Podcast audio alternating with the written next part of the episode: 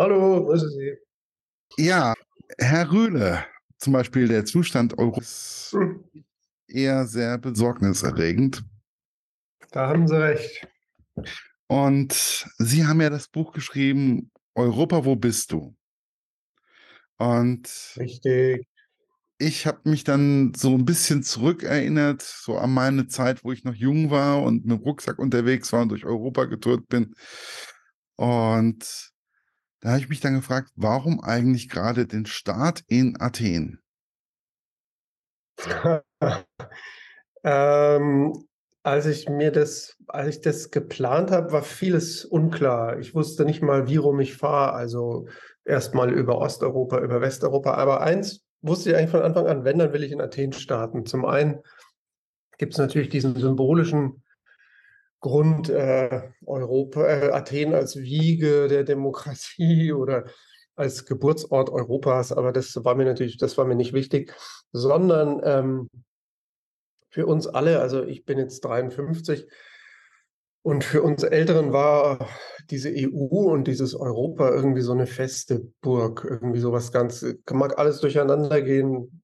Das ist so eine Art Hintergrundstrahlung, so ein stabiles Gehäuse, in dem wir Mhm, uns gen bewegen. Und bei der Finanzkrise hat man zum ersten Mal eigentlich fast schockartig gemerkt: „Oh, das ist ja alles wahnsinnig fragil und kann eigentlich bis Montag auseinanderfliegen. Wenn die jetzt nicht Samstagnacht da noch in Brüssel irgendeine Einigung erzielen, dann könnte es sein, dass Griechenland rausfliegt und dass dann durch Dominoeffekte irgendwie der ganze Laden auseinanderfliegt. Das heißt, 2010 kam zum ersten Mal so eine Ahnung davon aus, dass das Ganze doch viel, äh, zerbrechlicher sein könnte, als wir alle dachten oder als ich zumindest ja, dachte. ja, äh, ich Deswegen auch wollte ich in Entschuldigung? Ich habe mich auch also, ich habe damals auch 2010, da saß ich auch da und habe gedacht: „Uh, wie lange geht das noch gut? Ähm, wann wie lange behalten wir noch unsere Währung?“ Ähm, und, und, und. Also, Angst hatte ich auch. Und dadurch, ähm, ich äh, das war ja 'ne das ist ja 'ne 'ne ambivalente Sache. Zum einen, ähm, war das 'n Schreck und das hat ja auch politisch zu extremen Verwerfungen geführt. Zum anderen hat es aber auch den guten äh, den guten Effekt gehabt, dass man sich eigentlich zum ersten Mal darüber auch klar wurde, was man an diesem Europa beziehungsweise dieser EU auch hat oder ich habe das Gefühl, viele wurden sich erst bewusst, dass sie Europäer sind und EU-Europäer in den letzten 10, 12 Jahren. Da kamen natürlich andere Sachen dazu, wie Trump, Brexit und so weiter, die die das verstärkt haben. Aber, ähm, Athen war so 'n so 'n so 'n Moment, der der den ganzen Kontinent, glaube ich, extrem durchgeschüttelt hat. Und deswegen dachte ich: „Wenn ich anfange, dann in Athen.“ Eine Frage, Eggert, ähm, wird das Ganze so durchgesendet oder schneiden Sie oder Ich gucke, was ich also, wenn Sie sagen, ich soll was rausschneiden, dann schneide ich's raus und ansonsten lassen wir das ja, so. Weil ich finde einfach, ja, es ist 'ne Unterhaltung und, äh genau. Ja, ja, finde ich und auch. Alles gut. und weil alles andere finde ich immer so 'n bisschen so, boah, so gekünstelt oder sonst irgendwas. Aber ich habe ja das Buch zum Großteil auch gelesen mittlerweile und ja. Und dementsprechend also, ich bin jetzt mittlerweile beim in Mechelen ich dann häng hängen geblieben und dann kam kurz davor war noch die Buchmesse irgendwie dann so irgendwie dann kam noch das noch und jenes noch und dann ja. Ja, aber es ist halt ich war echt auch geschockt, wie der Zustand in Athen überhaupt war. Also, mit Ja, das ist halt das ist aus den Nachrichten verschwunden, aber die Spätfolgen der ganzen Finanzkrise, ähm, die sind natürlich nicht irgendwie durch Zauberei verschwunden, sondern das ist 'n Land, das eigentlich nichts anderes kennt als die Krise seit 15 Jahren. Und ich habe bei 'nem Freund gewohnt, der sagte, der ist viel jünger als ich und meint, eigentlich kennt er, seit er 15 ist, nur Ausnahmezustand und Krise. Und das ist bei uns so doch auch nach hinten gerutscht irgendwie, dass wie der Alltag in Griechenland aussieht und wie hart das für viele ist das, ähm, fand ich eben auch ganz erzählenswert zu zeigen, wie tiefe, tiefe Spuren das hinterlassen hat. Ja, i das war ja auch, ähm, wo sie dann auf einmal mehr oder weniger an dick angezogen mitten in Athen saßen in der Wohnung, weil da weil ja nur, äh, bedingt das Ganze heizfähig war, oder habe ich das falsch in Erinnerung? Ne, ne, haben Sie richtig in Erinnerung. Also, ich habe zum einen falsch gepackt. Ich dachte, ja, also ich bin am 9. 9. März los und dachte, naja, jetzt wird es ja Frühling da unten und habe hab wirklich sehr sommerlich äh, gepackt, so ein kleines Rucksäckchen. Und dann war da eben unglaublicher Wintereinbruch mit Schneesturm in Athen. Und ich mit meinen Schüchen habe dann von meinem Freund äh, Stiefel gefunden in der Kammer. Die waren mir zwar zu klein, aber immerhin waren sie warm und saß dann da in Decken gehüllt, weil es gab nur zwei Stunden vormittags und zwei Stunden abends Heizung. Also das wurde im ganzen Haus zentral ab und angedreht. Und es war echt schauderlich kalt, ja. Also ich saß da, ich habe gesagt, das kann doch jetzt nicht sein. Also weil, ähm, wenn ich mir dann jetzt überlege, das sind ja auch so die Ängste, die man momentan noch so ein bisschen hat durch die Ukraine-Krise, ähm, dass das uns auch passieren könnte. Aber ich glaube irgendwie, wir kommen da relativ glimpflich die, zu, durch diesen Winter? Ja, ich bin kein Orakel, ich weiß nicht, wie dieser Winter wird, aber die Griechen kennen das jedenfalls schon länger, dass plötzlich Strom und Wärme rationiert werden und ähm, man schauen muss, wie man den Tag irgendwie so organisiert, dass man am Abend ein warmes Abendessen hätte. Ja, das war ja auch, also auch das mit der Krankenversorgung. Ich habe echt, ich, ich saß da, ich so, da, da gehen eigentlich normal Leu normale Leute, die normal verdienen, müssen im Endeffekt zu so einer, äh, zu einem Arzt gehen, der ja nur die Grundversorgung mehr oder weniger bereithält. Naja, das ist, also Sie sprechen wahrscheinlich von dem Georgos Rifas, von diesem Armenarzt, ja, genau. der ist und dann eine Armenklinik gegründet hat, weil im Rahmen dieser, dieser Sparprogramme sind dann eben Leute aus der Krankenversicherung geflogen, die für die das dann lebensgefährlich wurde und wo ja auch die Todesrate ähm, hochgeschnellt ist in Griechenland. Die, die allerschlimmsten Effekte, ähm, ähm, ähm, die wurden ja zurückgefahren. Das heißt, es ist nicht mehr so, dass du ganz und gar ins Bodenlose fällst, aber das Gesundheitssystem ist natürlich ausgezehrt. Das kann man sich wirklich kaum vorstellen bei uns. Also wenn du, wenn du ins Krankenhaus musst, muss deine Familie irgendwie mitmachen, dass du da ordentlich versorgt wirst im Krankenhaus. Also die müssen dich mit Essen versorgen und solchen Dingen. Also das ist wirklich eine sehr, sehr rudimentäre Versorgung, die man da bekommt. Das war ja sowieso, also ich hatte da sowieso das Gefühl, dass ähm, in vielen Ländern Europas, auch wirklich auch Osteuropa, auch besonders, ähm, da wirklich auch nur rudimentäre Versorgung war. Da gab es ja auch diese, wo sie mit dem Bus gefahren sind, wo sie dann noch den einen äh, kennengelernt hatten, der dann mehr oder weniger in ein anderes woanders dahin gefahren ist, weil da die Krankenversorgung des Krankenhaus besser war, wie da, wo er eigentlich war. Ja, das war auf dem Balkan, aber das, ähm, ja, das war der, der, der fuhr von Sarajevo nach Zagreb, um seine Mutter nach Zagreb zu bringen, weil er Angst hatte, dass die in, in Sarajevo stirbt. In demselben Krankenhaus, in dem seine Mutter operiert werden sollte, ist nämlich schon sein Vater gestorben und das hatte nichts mit der Krankheit zu tun, wegen der er eingeliefert wurde, sondern er ist an diesem Krankenhaus gestorben. Und das wollte er seiner Mutter nun wirklich ersparen und sich auch. Und deswegen fuhr er dann mit ihr in ein Zagreber Krankenhaus, wo sie operiert wurde. Und das ging auch dann gut. Da geht es wieder gut, dieser Frau, mit der ich da äh, zwölf Stunden im Taxi saß nach Zagreb. Ja, das war, also äh, das, das sind, ich habe immer nur Ortschaften, kann ich mir immer nicht so gut merken. Ich kann mir immer nur bestimmte Situationen merken. Warum, wieso, weshalb Namen und Ortschaften, das ist immer so ein bisschen problematisch bei mir. Warum das bei mir so ist, keine Ahnung.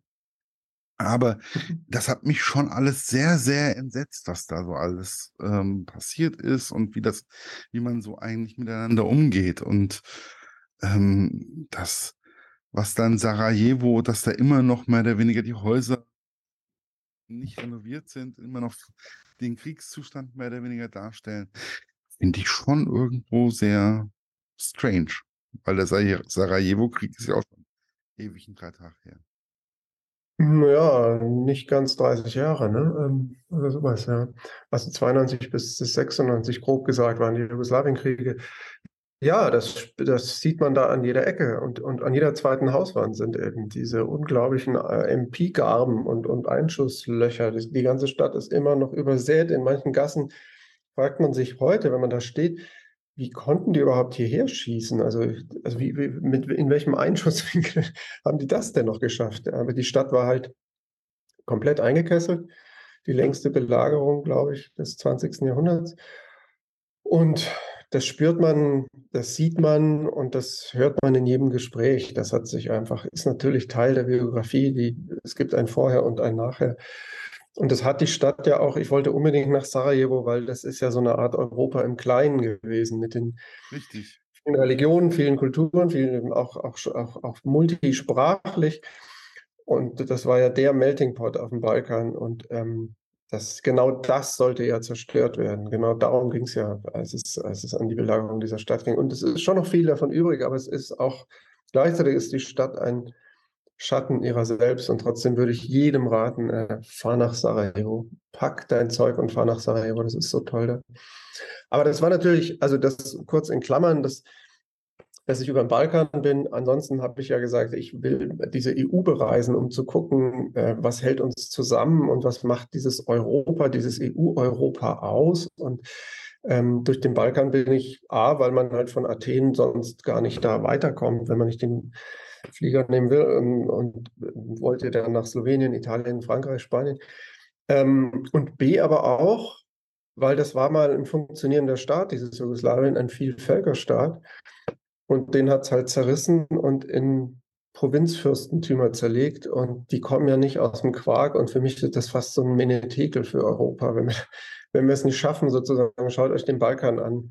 Da sitzt heute jeder um sein kleines, beschissenes äh, ideologisches mhm. Lagerfeuer, wärmt sich da an diesem Feuerchen, aber also viel Zukunft hat es meines Erachtens nicht so. Nee, das ist also, ich, mich, mich hat das echt, also ich wollte schon immer mal nach Sarajevo, also da will ich immer noch irgendwann mal hin.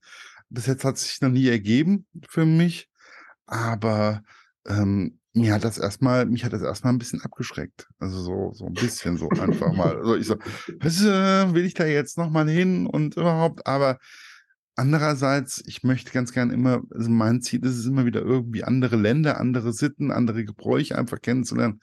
Und weil ich einfach der Meinung bin, wenn wir uns, wenn wir ein Miteinander erleben oder wenn wir versuchen, andere Kulturen zu erleben, und wenn wir das auf die wenn wir das zusammen auf einen, auf die Straße kriegen würden, wären wir nicht schlagbar. Weil jedes, weil jedes von, unser, von unseren kleinen Ländern, ob das jetzt Italien ist, ob das Griechenland ist, ob das der Balkan ist, ob das Ost, also ob das jetzt England oder Irland oder was auch immer ist, jeder hat seine Besonderheiten. Oder und wenn wir das zusammen irgendwie hinkriegen würden, wenn wir es hin, wenn wir mal schaffen würden, wären wir echt eine richtig gute Nation. Ja, also das Motto der EU ist in Vielfalt vereint. Und ähm, ich kann jedem nur raten, äh, in Italien waren wir jetzt ja alle schon mal. Fahrt in eure weißen Flecken, fahrt dahin, wo ihr noch nicht wart und ihr werdet staunen. Also ich war jetzt da in, in insgesamt, ich weiß gar nicht, 20 oder 21 Ländern und ich möchte nicht sagen, am schönsten war es da und dort, aber ich bin so froh, dass ich Länder durchreist habe, in denen ich noch nie zuvor war. Und jedes Mal habe ich mich eigentlich gewundert, ja, du Dödel, jetzt bist du 53, warum warst du denn nicht vorher schon mal in Lettland? Oder warum musste es denn bis zu dieser Reise dauern, dass ich im Schwarzen Meer schwimme an der rumänischen Küste? Oder vorher sagte mein Vater, Bulgarien, was willst du denn da? Da ist doch nichts. Ja, in Bulgarien bin ich in den, in, in, die, in den Sturz der Regierung gestolpert und habe Weltgeschichte miterlebt. Und es war vielleicht das Allerspannendste. Und insofern würde ich sagen, misstraut euren negativen Vorurteilen, fahrt hin und schaut es euch an. Ihr werdet es nicht bereuen. Aber einfach sich darauf einlassen, also ein, einfach auf andere Länder und andere Kulturen einfach einlassen. Man kann sich auch auf Bayern zum Beispiel einlassen. Das ist auch manchmal auch schwierig. Ich weiß nicht, ob das gelingt. Das ist vielleicht zu extrem. Aber Finnland, Bulgarien, Lettland. Finnland ist total toll. Und dann kann man ja irgendwann auch noch Bayern ausprobieren. böse, böse, böse.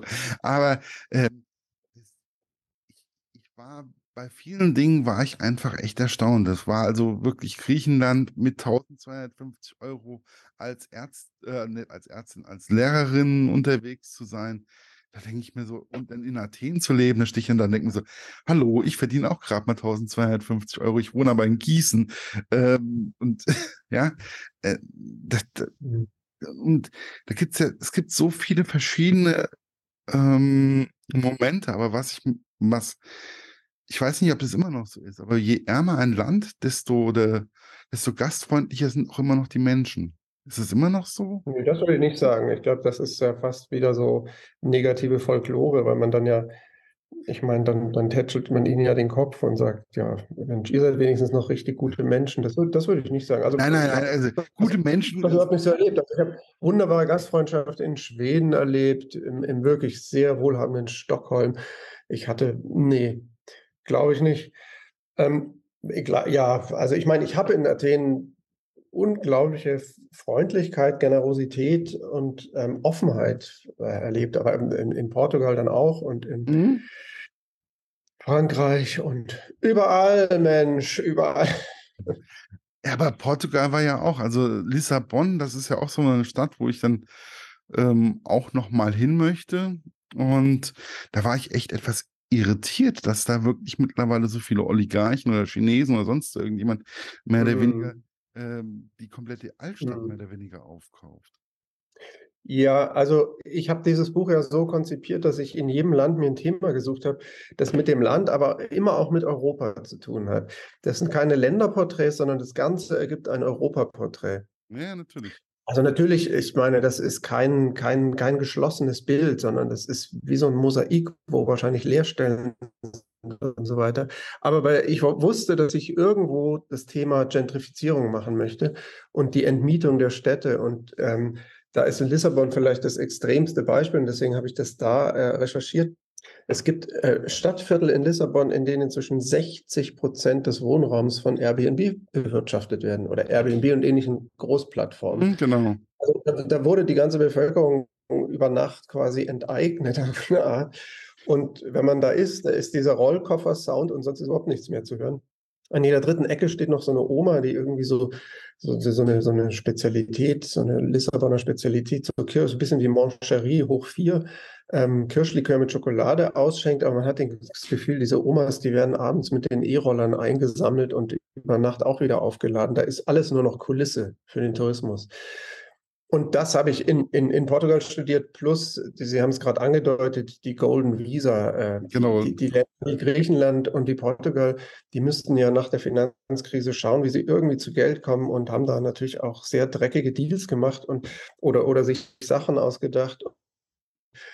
Eins der Mittel sind eben diese Golden Visa. Du musst einfach nur 500.000 Euro auf den Tisch legen und dann bist du quasi, du bist nicht europäischer Staatsbürger, aber du bekommst dieses Visa, mit dem du im Schengen-Raum frei dich bewegen darfst und deine ganze Familie auch. Und in Portugal ist es so besonders beliebt, weil da erfährt man überhaupt nicht, wer das ist. Und das sind also wirklich die sinistersten äh, Leute, die sich da einkaufen in den europäischen Raum. Das äh, darf es eigentlich nicht geben, finde ich. Hey, also das, das ist alles, mich, mich, hat das, mich hat das irritiert, mich hat das auch ähm, sehr angegriffen, wo ich das, also es gibt immer wieder verschiedene Situationen in Europa bei dem Buch, wo ich dann sage, da musste ich erstmal drüber nachdenken. Ich musste auch erstmal schlucken. Das ist jetzt also, ähm, also ich, ich könnte jetzt hier momentan auch die ganzen Länder, die da so beschrieben worden sind, kann ich, kann ich durchgehen. Ich habe jedes Mal so das Gefühl, ich habe noch irgendwas vergessen. Also das ist ähm, äh, mit dem, ähm, mit diesem Vergnügungspark in Frankreich. Äh, ich, ich, ich sag's da, das kann doch nicht sein, dass man so die Geschichte mehr oder weniger verklärt. Ähm, hm. ja, verklärt ist harmlos. Also Puy ist, ist hochgefährlich meines Erachtens. Das ist ein Park, den hat ein, ein, ein reaktionärer Multimillionär gegründet, der jetzt dazu aufrief, den Eric Seymour zu wählen, weil die Marine Le Pen ihm zu, zu schwach ist, sozusagen, nicht mehr extrem genug. Und der verkauft da die französische Geschichte als Kindermärchen. Also es, es, es, es, springen immer irgendwelche Leute in Baumwollkleidern rum, die sehen alle sehr gut aus, sind natürlich alle weiß und sind alle katholisch und braten gerade ein Schwein oder, oder, oder tanzen oder die Frauen stehen eigentlich immer nur in der Gegend rum und gucken ein bisschen melancholisch die Wolken an. Und dann kommen entweder die Wikinger oder die Deutschen oder die Briten oder die Römer und die, die wollen, die sind natürlich alle böse wie die Orks oder wie die, wie die Stormtroopers. Dann, dann, dann wehren sich diese ganz, ganz aufrechten, guten Franzosen und schaffen es entweder selber die anderen zu verprügeln, oder es kommt der liebe Gott, oder es kommt ein Heiliger aus dem Wasser aufgestiegen und dann sind die anderen besiegt, oder die anderen sagen, oh, stimmt, ihr seid so gut, Entschuldigung, das haben wir alles falsch gemacht, wir Wikinger, wir wollen ab jetzt auch so gute Menschen werden wie ihr Franzosen. Und man, man fasst sich an den Kopf und denkt, das ist ja Kindergarten hoch drei, was hier gemacht wird. Das Ding wird aber von mehreren Millionen Franzosen im Jahr besucht und ist der dritterfolgreichste Park Frankreichs Ja, und ist natürlich reines Land, wird aber verkauft als französische Geschichte. Und wenn man dann auf TripAdvisor guckt, danach völlig verstört, die Leute nehmen das für bare Münze und, und sagen dankbar, endlich wird mir wieder Nationalstolz äh, nahegebracht und ich bin so dankbar, dass ich jetzt erfahren habe, wie großartig die französische Geschichte ist. Und man, man, man geht wirklich vergiftet daraus hervor, weil da wird natürlich ein nationales Narrativ erzählt. Wir sind die Besten und alle anderen sind eigentlich verkommene Schweine. Und Prost Mahlzeit, man hat das Gefühl, willkommen im 19. Jahrhundert. äh, ich ja wenn ich das noch ergänzen darf, dieses, dies- dieser Fou, der ist ein Exportschlager. Also der, der, der De Villiers, wie der heißt, der hat das Ding auch nach Spanien verkauft. Das gibt es also auch in Spanien jetzt bei Toledo. Da sind es natürlich die Spanier, die die Guten sind und alle anderen sind die Cretins und die Bösewichter. Und er war eigentlich schon handelseinig mit Putin. Auf der Krim sollte es auch Mhm. so ein Ding. Das sollte Zargrad heißen. Da ist ihm jetzt so ein, so ein Krieg dazwischen gekommen in der Ukraine. Aber man ist weiterhin äh, in Good Terms mit den Chinesen und 2030 soll es gleich mehrere äh, Historienparks im Sinne von Fou oder einer Art von Fou in China eröffnen. Ja. Das ist ja auch, das steht ja auch in dem Buch mit drin, das ist total, in- da, habe ich gedacht, nee, das ist, das funktioniert irgendwo nicht. Aber dann haben sie noch erzählt, wo sie dann die Pfadfindergruppe da mehr oder weniger gesehen haben, dann bei Faux, ähm, diese, ähm, die da Odin oder irgendjemanden da mehr oder weniger im Ja, da kommen die, die merkwürdigsten Typen zusammen. Aber es kommen eben nicht nur diese, diese wirklich äh, rechtsextremen oder rechtspopulistischen, sondern das Gefährliche ist ja, dass das sozusagen in die Mitte so einsickert. Ja, genau, dass ja. die, die arglose Familie sitzt beim Picknick und sich diesen Quatsch anschaut und danach nach Hause geht und sagt, ach so, Kinder, habt ihr das jetzt gesehen? Die Briten, die Deutschen, die Römer, alle waren böse zu uns und wir sind die Guten. Und das ist kein so Geschichtsbild, mit dem du also sozusagen zum überzeugten Europäer wirst, würde ich sagen. Beziehungsweise das ist für mich reines Gegengift zur europäischen Idee. Die europäische Idee ist eigentlich für mich ein Miteinander. Ein Miteinander ähm, in guten wie in schlechten Zeiten. Ja, in guten wie in schlechten Zeiten, ja. Und gleichzeitig muss man eben, äh, wie soll man sagen, Gegensätze aushalten, Unterschiedlichkeiten aushalten, verschiedene Geschichtsschreibungen aushalten, Sprachreichtum als Reichtum sehen und nicht als, als Problem. Aber das bedeutet natürlich, dass man sich auch Mühe gibt und dass man den anderen auch als anderen sieht oder versucht anzuerkennen. Und im Puy du Fou oder ähnlichen Orten äh, überall in der nationalistischen Geschichtsschreibung könnte man sagen, passiert natürlich das Gegenteil. Ja, das, das also, also ich fand das wirklich, wo dann auf einmal da stand, ja, das geht dann jetzt nochmal nach Spanien, das geht nochmal an die Krim, dann ist dann da nochmal und die stehen dann da so, boah. Und das ist, ich, ich finde das einfach so schlimm. Und ich finde einfach es auch schlimm, dass wir keine gemeinsame Gesetzgebung auch teilweise haben. Ich finde es zum Beispiel auch schlimm, dass, das war doch in Italien, dass da ein Bürgermeister zu 700.000 Euro Schadensersatz mehr oder weniger oder zu einer Strafe und 13 Jahren ähm, Gesetzes ähm, zu, zu 13 Jahren Gefängnis verurteilt wurde und 700.000 Mhm. Euro Strafe. Äh, Hm. wie, Ich meine den Mimo Lucano, oder? ja, genau. Ja, genau. Also es war so, dass ich, äh, ich habe diese Reise geplant. Ähm, ich wusste ein paar Orte, zum Beispiel Fou, zum Beispiel Athen, und ich wusste ein paar Personen, die mir wichtig sind, die ich halt im Laufe meiner Journalistenlaufbahn kennengelernt habe oder von denen ich gelesen habe und die für mich wie so europäische Leuchttürme sind.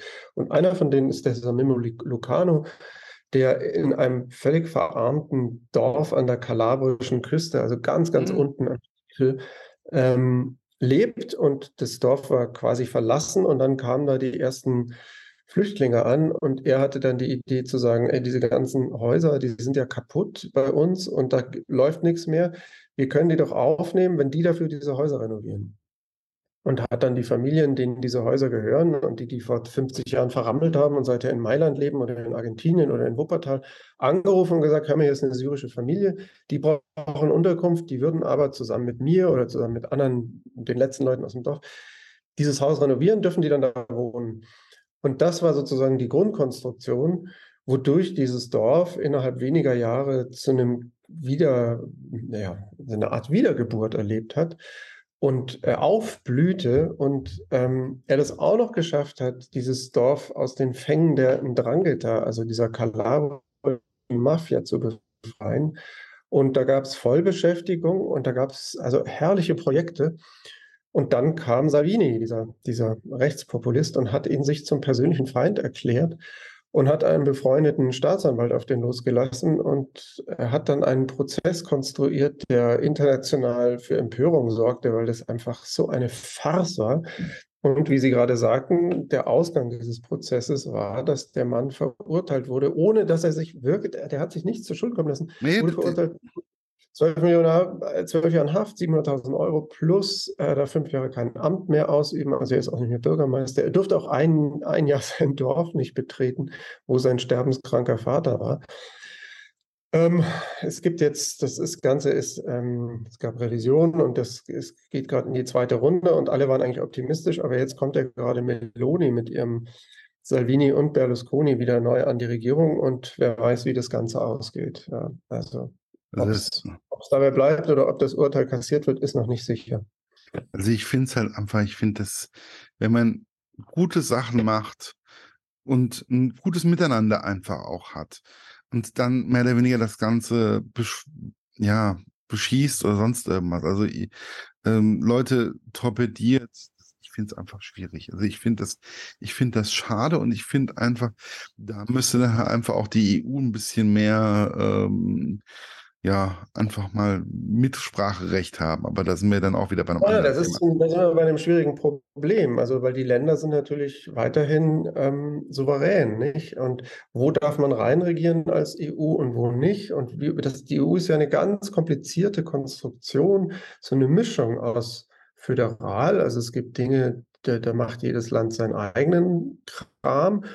Und es gibt Dinge, die inzwischen fast ganz in EU-Hand sind und es gibt Dinge dazwischen. Und ähm, das ist halt, muss man dann jedes Mal sich anschauen. Insgesamt ist es ja schon so, dass wir in, immer weiter das integrieren.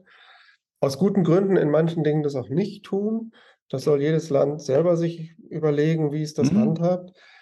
Aber ähm, 40 Prozent der Gesetze, die überhaupt erlassen werden in in den europäischen Ländern kommen nicht mehr aus den Ländern, sondern aus Brüssel. Also da passiert ja sehr viel, wo, ähm, wo es so, so, so, auch so eine, so eine ähm, rechtsstaatliche Ein Einigkeit, Einheit gibt.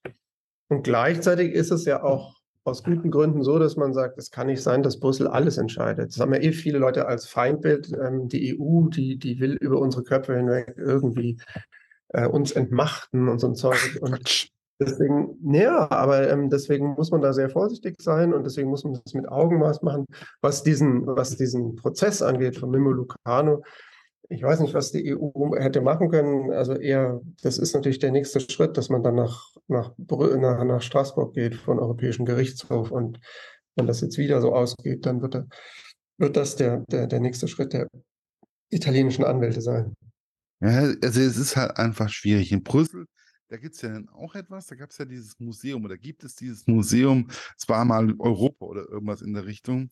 Das fand ich auch total spannend. Also so, ähm, wir haben mal mit, mhm. mit einer Währung mehr oder weniger bezahlt und äh, ja, das ist von einem, von einem Brüsseler Künstler, der sollte zu, zu irgendeinem Jahrestag, ich weiß nicht mehr, was da war, das war irgendein EU-Jahrestag, da sollte er äh, irgend so Vergangenheitskrempel machen und sagte, ach, das wird doch sowieso immer gefeiert, diese Jahrestage und Ansprachen.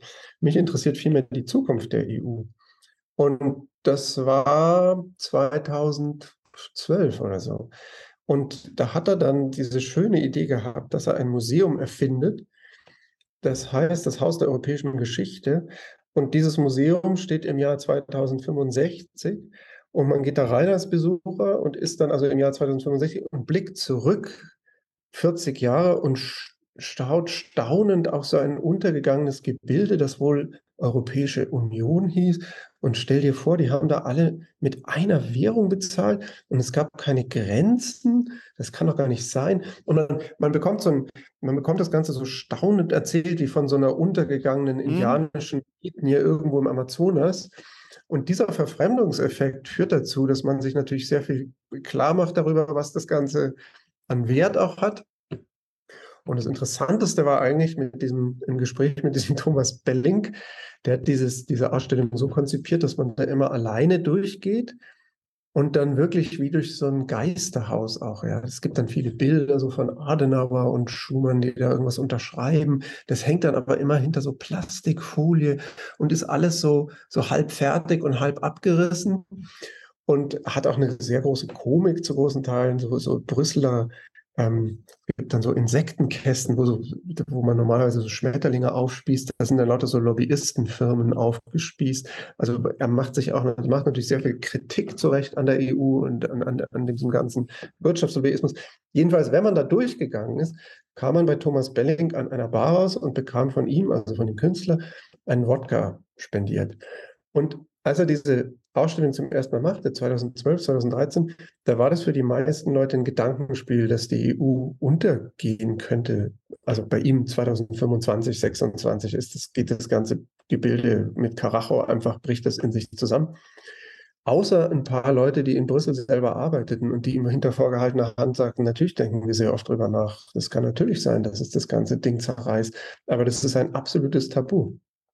Als er dann 2018 das Ganze in Athen machte und in, ich weiß nicht, wo die zweite Stadt war, jedenfalls 2018 nach Brexit und Trump, und die Leute kamen bei ihm an der Bar aus, dann viele geweint, weil das so natürlich inzwischen absolut vorstellbar ist, dass es den Laden zerreißt. Und das ganz anders, es war, ist nicht mehr nur ein originelles Gedankenspiel, sondern er buchstabiert es sozusagen einmal aus für uns.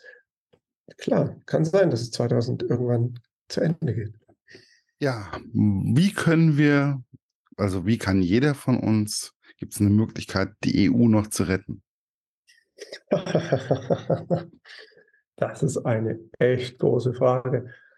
Ich bin ja selber nur ein Reisender, ein Neugieriger. Ich bin kein Politikprofessor und ich bin auch kein Europameister und kein Politorakel.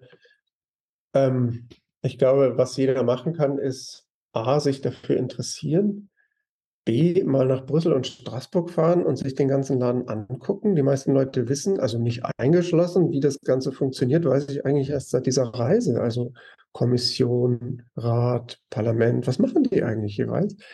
Und das Dritte habe ich anfangs schon gesagt, fahren Sie los, fahren Sie am besten in die weißen Flecken Ihrer eigenen inneren Landkarte und schauen Sie sich Europa an, solange es noch steht ganz kurz nochmal die Schönheiten, die Besonderheiten von Europa für sich.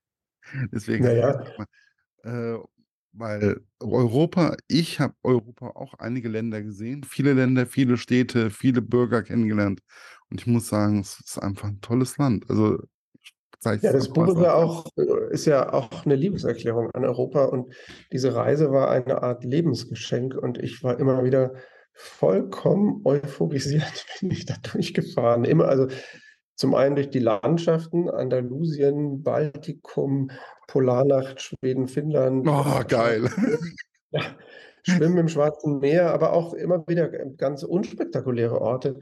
Die Städte, die Städte, der Reichtum, dass du alle 300 Kilometer eine andere Sprache hast. Also ich habe mich ins Portugiesische immer schon verliebt, aber auch das Finnische fand ich sensationell. Oder plötzlich kommst du dann nach nach 100 Tagen in Rumänien raus und hörst wieder so eine, so, eine romanische Sprache und hast das Gefühl, es ist ja fast, wirklich fast wie Italienisch. Und also es war für mich eine wunder, wunderschöne Reise. Das will ich äh, nur noch mal betonen bei all der, bei all der Krisenhaftigkeit unserer Zeit. Deswegen einfach Europa besuchen, verschiedene Länder und kleine Orte einfach kennenlernen und auch mal ein bisschen einfach außerhalb der Touristenzentren sich bewegen, finde ich. Unbedingt, unbedingt. Das ist ja schön, dass die Touristen immer an dieselben Orte fahren. Da bleibt so wahnsinnig viel Platz für alle anderen. Hey, vor allen Dingen, ich, ich habe teilweise in kurzen, in, irgendwo in kleinen Dörfern, ich habe Kleinode gesehen in Europa und ich finde das total spannend und total schön, dass man mittlerweile überall hinfahren kann. Ich kann mich noch an Zeiten erinnern, da war da in Berlin eine Mauer. Und ja, oder in Nova Gorica, das ist eine Stadt äh, an der slowenisch-italienischen Grenze, äh, Gorizia in Italien, Nova Gorica, Slowenien, da war natürlich eine Art, also nicht tödliche, aber eine, eine sehr strenge Mauer. Heute, die Grenze führt direkt durch den Bahnhof, heute ist, kann man auf der Grenze Kaffee trinken und denkt, das ist ein Symbol für Europa. Da kommen die Slowenen und die Italiener am Sonntagvormittag und trinken gemeinsam ihren Kaffee. Schöner geht nicht. Schöner geht nicht. Ich glaube, das ist auch ein total tolles Abschluss, finde ich. So ja, ein Abschluss, so ein, so ein Kaffee trinken auf der Grenze. Ist doch klasse. Ja, gut. Gemeinsam super. verschiedene ja. Länder, verschiedene Sitten und Gebräuche. Also, hm. ich danke Ihnen, ich bedanke mich für das Gespräch. Ich hoffe,